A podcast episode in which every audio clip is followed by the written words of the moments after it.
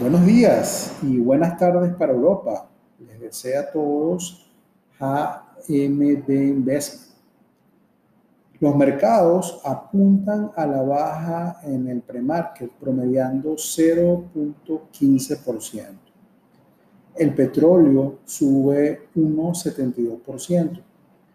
Los metales preciosos como el oro y la plata caen 0,36% y 0,69% respectivamente.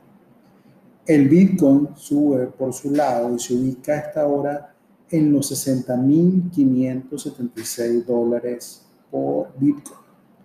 Ethereum también sube ligeramente y se ubica en los 2.159. El rendimiento de los bonos del Tesoro de Estados Unidos a 10 años, a saber, el principal indicador de tasa libre de riesgo, sube ligeramente a 1,67,3%.